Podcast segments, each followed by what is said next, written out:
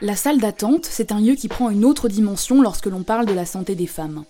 Parfois, on peut y rester des années, en stand-by, pour un diagnostic, pour que nos douleurs soient prises au sérieux, pour qu'enfin un médecin nous dise que non, ce n'est pas dans notre tête que ça se passe. Des voix s'élèvent, de plus en plus nombreuses et de plus en plus fortes, pour dénoncer les violences gynécologiques et obstétricales, pour dire que l'errance médicale, ça suffit, et que le sexisme dans la recherche, ça commence à bien faire. C'est comme ça que ce podcast est né. Medfem et Culot Créative s'associent pour vous offrir ce podcast. Culot Créative est un média féministe et inclusif dédié aux amours, au genre et aux sexualités.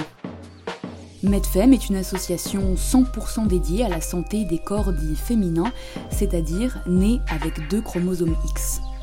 Face à un milieu médical sexiste, Medfem veut se battre contre les injustices de traitement et donner des outils pour redonner la main sur leur santé aux femmes et minorités de genre assignées femmes à la naissance.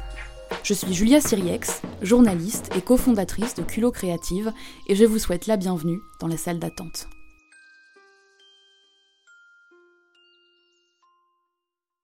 Ah oui, Petit disclaimer avant d'enchaîner. J'utilise parfois le mot femme en citant des études médicales. Nos intervenants et intervenantes utilisent parfois le mot femme, mais le propos s'adresse bien évidemment à toutes les personnes concernées, peu importe leur identité de genre. Devenir mère, c'est une étape médicale importante dans la vie de certaines patientes. Mais parfois, ça ne se passe pas toujours comme on le souhaiterait. Selon l'Institut national de la santé et de la recherche médicale, un couple hétérosexuel sur huit consulte pour difficulté de conception. Il existe bien évidemment des alternatives. Pour concevoir un enfant en cas de problème d'infertilité, on peut avoir recours à ce qu'on appelle l'assistance médicale à la procréation. Par là, on entend surtout la procréation médicalement assistée, PMA, qui inclut différentes méthodes. L'insémination artificielle, avec ou sans donneur anonyme, la fécondation in vitro et le don d'ovocytes. Mais l'accès à ces solutions ne vient pas sans discrimination. Lorsque l'on est une femme célibataire ou que l'on n'est pas dans un couple hétérosexuel, le chemin vers la maternité peut vite se transformer en parcours du combattant. Petit point historique. En 1988, le Conseil d'État français publie le rapport Bréban. Ce rapport pose que les structures naturelles de la parentalité doivent être à la base de toute réglementation sur la procréation. Vous l'avez compris, ça veut dire deux parents, un papa, une maman. En 1994, la France vote également une loi de bioéthique parmi les plus strictes d'Europe sur la PMA. Ne peuvent y recourir que les couples hétérosexuels mariés en âge de procréer et pouvant attester de deux ans de vie conjugale. Il existe donc une forte discrimination à l'encontre des femmes seules et des couples de femmes. En ce qui concerne les personnes trans, la discrimination allait jusqu'à l'interdiction de procréer. Rappelons que jusqu'à la loi du 18 novembre 2016, les personnes trans souhaitant effectuer un changement de sexe à l'état civil devaient produire un certificat médical attestant de leur stérilisation. Mais quelles sont les normes sociales qui décident quelle femme a le droit d'enfanter? J'ai posé la question à Marie Ménil, juriste et spécialiste du droit de la santé et du droit de la famille. Euh, la première norme, c'est celle de la conjugalité hétérosexuelle. Donc l'idée qu'il faut nécessairement que la femme soit en couple avec un homme pour pouvoir accéder aux techniques d'assistance médicale à la procréation. Et l'autre aspect euh, qui est assez important, euh, c'est la condition d'âge avec l'idée qu'en fait il y a un bon âge à la maternité et que même si euh, techniquement euh, la procréation médicalement assistée pourrait justement retarder l'âge de la grossesse, de la maternité, euh, l'idée c'est quand même de plutôt favoriser des femmes qui sont relativement jeunes plutôt que plus âgées, avec l'idée que c'est mieux pour elles et pour l'enfant. Et cette norme d'âge, elle est interprétée très différemment. Elle existe dans le droit. Il faut que les deux membres du couple soient en âge de procréer mais elle est interprétée très différemment quand on s'intéresse à l'âge de la femme et à l'âge de l'homme qui justement forment le couple parental. Il existe également ce que l'on appelle le parcours de préservation de fertilité, notamment la congélation des ovocytes, c'est-à-dire la congélation des ovules. En France, cette technique est légale depuis 2011, mais uniquement pour les femmes infertiles ou en risque de le devenir. Il faut donc pouvoir justifier de motifs médicaux comme de graves troubles de la fertilité, un cancer ou de l'endométriose. Mais encore une fois, cette méthode est légiférée de manière hétéronormative et pensée pour les couples hétérosexuels. Je vous laisse avec le témoignage d'Agathe. Elle s'est fait diagnostiquer une endométriose et s'est faite opérer pour cela. Comme cette opération risquait de réduire sa fertilité, elle s'est fait proposer par sa gynécologue un parcours de préservation de fertilité. Elle a suivi le parcours pour une ponction ovarienne.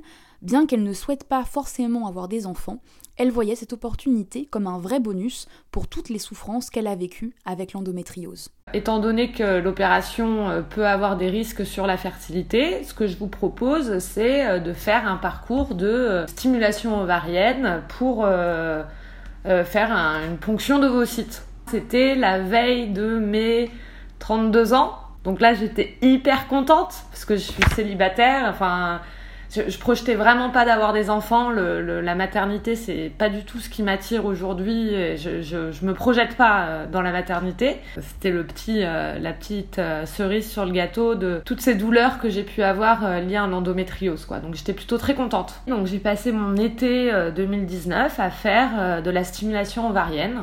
Moi, j'ai le souvenir d'avoir passé beaucoup, beaucoup de temps à l'hôpital. Je crois que j'y allais quasiment tous les deux jours, même si c'est euh, pas lié à un désir d'enfant, mais lié à un diagnostic d'endométriose. C'était exactement euh, dans le même parcours euh, de PMA. Donc, tu vois les mêmes personnes, tu suis les mêmes process.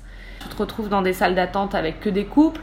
Tu te retrouves à avoir des convocation à l'hôpital où il y a systématiquement marqué euh, présence du mari obligatoire, ce qui est hyper perturbant euh, quand, quand, bah, quand, tu fais pas ça pour ça. Et euh, le fameux SAS où tu es avec les infirmières, où c'est le moment de faire la prise de sang et que tu vois tous les faire-part des enfants qui sont nés à cet endroit-là. c'est un peu, un peu perturbant. Il existe une autre forme de discrimination. Elle est financière. En effet, si l'on se voit refuser l'accompagnement médical à la procréation en France, il est possible de se tourner vers d'autres pays d'Europe où ces méthodes sont autorisées, comme la Belgique, l'Espagne ou encore le Danemark. Or, ces démarches ont bien évidemment un coût, un coût financier, mais aussi un coût temporel, et ils sont souvent très élevés. Pour vous donner un exemple concret de la complexité de ces procédures, je me suis entretenue avec Caroline qui m'a raconté son parcours de conservation d'ovocytes elle décide de se lancer dans ce parcours en 2018, un projet qu'elle avait en tête depuis plusieurs années. Ne pouvant pas le faire en France, elle se tourne vers une clinique espagnole. Une fois que tu te mets d'accord avec la clinique sur le fait qu'ils vont t'accompagner, tu obtiens une, une, ordonnance et cette ordonnance, il faut parvenir à pouvoir la faire retranscrire en France. Donc là, il faut tout de suite trouver euh, un médecin, une médecin qui va euh, te, la faire pour que tu puisses aller chercher euh, le traitement hormonal. Euh. Tu as tes règles, tu vas faire une prise de sang. Si tout est bon et une échographie, si tout est bon, la clinique te dit go.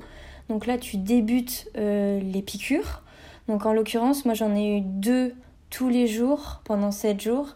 Et ensuite, les trois derniers jours, ça faisait trois piqûres à faire. Et donc cette stimulation, elle dure, oui, entre 10 et 12 jours. Pendant ces 10-12 jours, tu vas faire des échographies, donc tous les 2-3 jours, les prises de sang. Tu envoies ça à la clinique.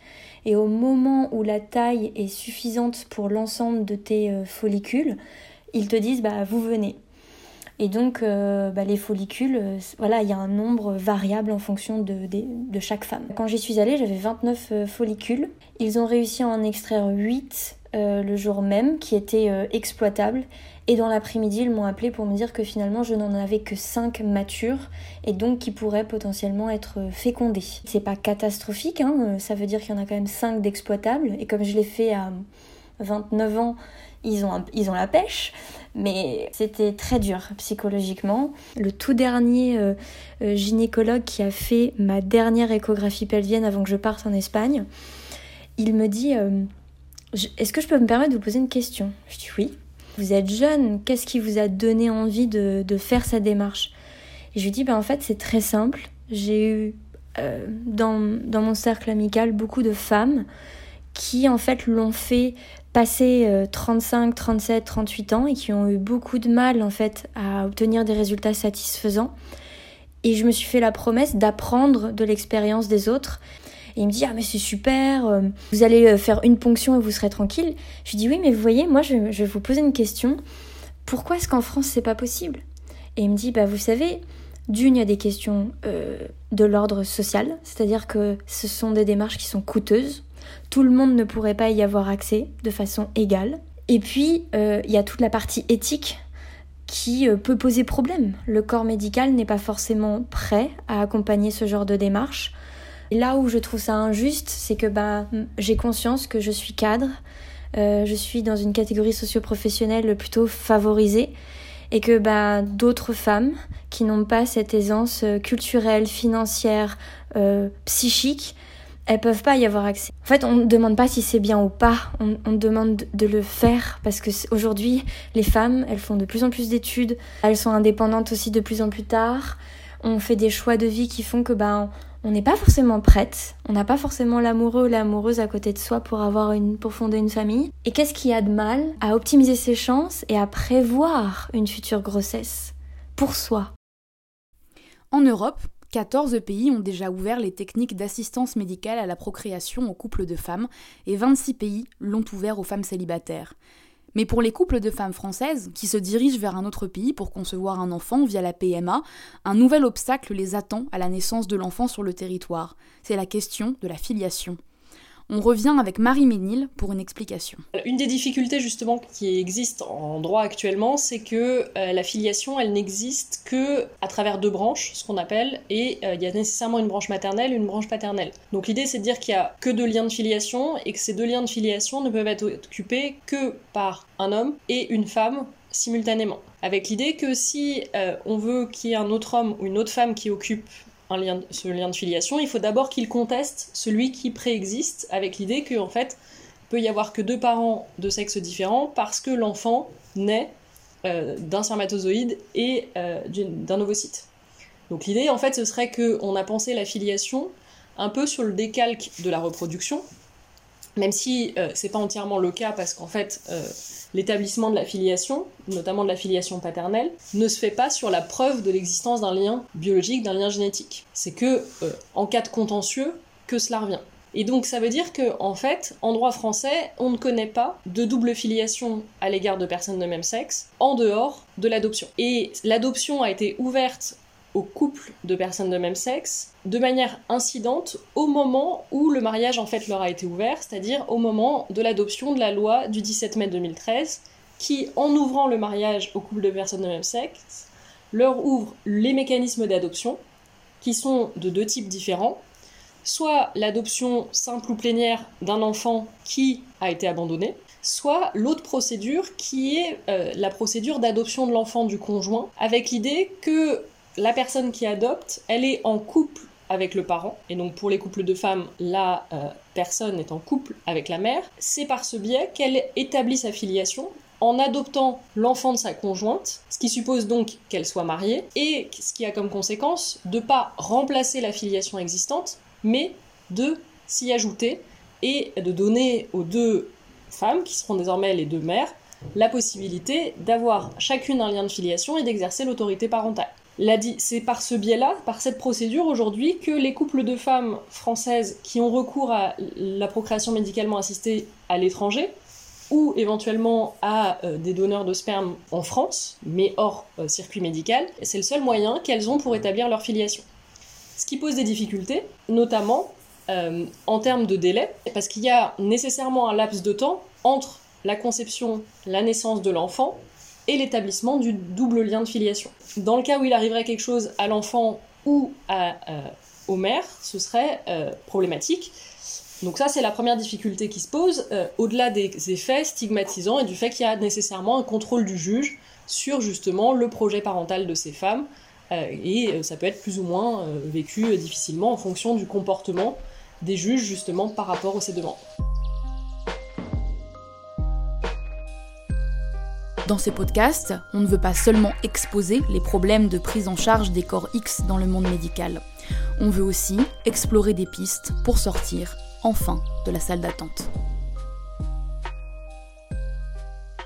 Si on n'est pas hétérosexuel, si on n'est pas en couple, comment on enfante? Pour une fois, je vous présente très peu de solutions concrètes dans ce podcast. La solution réside dans la lutte pour plus de droits, pour l'évolution du droit à la reproduction, pour l'évolution du droit à la filiation pour les couples LGBTQI. En revanche, si vous êtes simplement curieuse de votre fertilité, une des solutions réside dans la prévention. Pour cela, vous pouvez vous tourner vers le digital. Si vous prévoyez de concevoir un enfant, vous pouvez tout à fait commencer à traquer votre fertilité dès maintenant à l'aide d'une application. De plus en plus de femmes se tournent d'ailleurs vers cette solution. Selon des données de l'IMS, l'Institut pour l'informatique médicale, deux applications pour suivre le cycle menstruel ont été téléchargées ensemble plus de 10 millions de fois sur des appareils Android. Parmi les 15 applications gratuites les plus populaires dans l'Apple Store, catégorie forme et santé, 3 sont destinées à suivre le cycle menstruel. Pour traquer sa fertilité, vous pouvez également utiliser la symptothermie, une méthode qu'on vous expliquait dans l'épisode 4 de la salle d'attente. Vous pouvez également faire un bilan de fertilité pour connaître votre réserve ovarienne, par exemple. Depuis le mois d'octobre, l'hôpital intercommunal de Créteil propose un test de fertilité réalisable en dehors de toute nécessité médicale. Il s'agit donc d'une démarche de prévention et de conseil pour les femmes qui s'interrogent sur leur fertilité pour des raisons professionnelles ou personnelles. Cependant, les patientes sont de nouveau confrontées à une discrimination économique car ce test n'est pas remboursé et son coût est de 350 euros. Comme je vous l'expliquais plus tôt dans l'épisode, en France, la congélation des ovocytes n'est pas autorisée, sauf si la patiente souffre d'une condition médicale qui met en péril ses chances de reproduction. Cependant, dans le cadre d'un don d'ovocytes, comprenez un don d'ovules, pour venir en aide à des couples infertiles, il est possible de demander une autoconservation. Je vous explique. Il s'agit d'une possibilité offerte pour encourager le don d'ovocytes. Les donneuses peuvent demander à conserver une partie des ovocytes prélevés pour elles-mêmes si la quantité et la qualité des ovocytes collectés pour le don sont suffisantes. Il s'agit d'une mesure de précaution dans le cas où la donneuse aurait recours ultérieurement à l'assistance médicale à la procréation suite à des problèmes de fertilité. Mais vous vous en doutez bien, il y a un piège. Comme tous les dons d'éléments du corps humain, les dons d'ovocytes sont encadrés par la loi de bioéthique française. Pour faire un don d'ovocytes, il faut avoir entre 18 et 37 ans et être en bonne santé. Et ce que les médecins désignent par bonne santé, c'est très strict. Caroline, qui nous racontait son parcours de préservation de fertilité en Espagne plus tôt dans l'épisode, a d'abord tenté d'auto-conserver ses ovocytes en passant par le don en France. Elle s'est vue refuser l'accès au statut de donneuse car son demi-frère est né avec un bec de lièvre.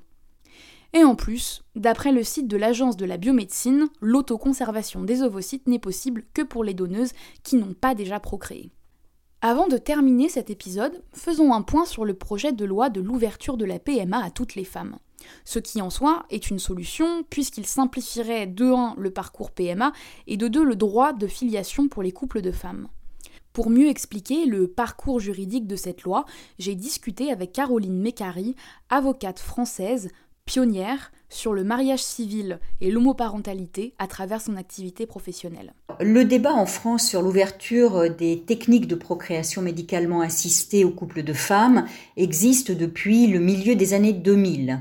Il a été extrêmement long à se concrétiser dans un projet de loi qui a été déposé il y a maintenant presque deux ans, mais qui n'est toujours pas adopté. Le projet de loi prévoit l'ouverture des techniques qui sont déjà ouvertes aux couples hétérosexuels, donc aux couples de femmes et aux femmes célibataires. C'est donc une ouverture que l'on appelle, nous, à droit constant, c'est-à-dire l'accès exactement aux mêmes droits et aux, mêmes, aux mêmes possibilités que les couples hétérosexuels. En outre, le projet de loi prévoit que euh, le couple de femmes qui a recours à une PMA en France, lorsque l'enfant va naître, l'acte de naissance de cet enfant sera établi au nom des deux mères directement, c'est-à-dire que les couples de femmes ne seront plus obligés d'adopter comme c'est le cas aujourd'hui. Aujourd'hui, les, les, couples de Françaises et les femmes célibataires sont obligés de se rendre à l'étranger. Donc là, elles ont accès à la PMA et ensuite elles vont revenir en France. Et en France, depuis que euh, la loi a été modifiée le 17 mai 2013, c'est-à-dire depuis que le mariage civil a été ouvert et que l'adoption a été ouverte, eh bien, les couples de femmes peuvent obtenir, pour celle qui n'est pas la mère biologique, un jugement d'adoption qui permet d'établir la filiation après cette procédure judiciaire. Cela veut dire que dans le projet de loi qui sera peut-être discuté à nouveau euh, durant le printemps 2021, il va y avoir donc une simplification du point de vue de l'établissement de la filiation. La filiation sera établie dès la naissance de l'enfant au nom des deux femmes qui seront engagés dans le projet parental avec une PMA avec un tiers d'honneur. Et oui, l'ouverture de la PMA à toutes les femmes, malgré son vote par l'Assemblée nationale et le Sénat, n'est toujours pas adoptée, coincée dans les rouages de la navette parlementaire. La navette parlementaire, c'est la transmission et l'examen successif d'un projet ou d'une proposition de loi par l'Assemblée nationale et le Sénat en vue d'aboutir à une adoption dans des termes identiques par les deux chambres. Le projet de loi de bioéthique dans lequel la PMA pour toutes est intégrée n'en est qu'à l'étape de la deuxième lecture par les deux chambres. Pour obtenir une décision définitive, il faudra encore que le texte passe par quatre étapes de relecture.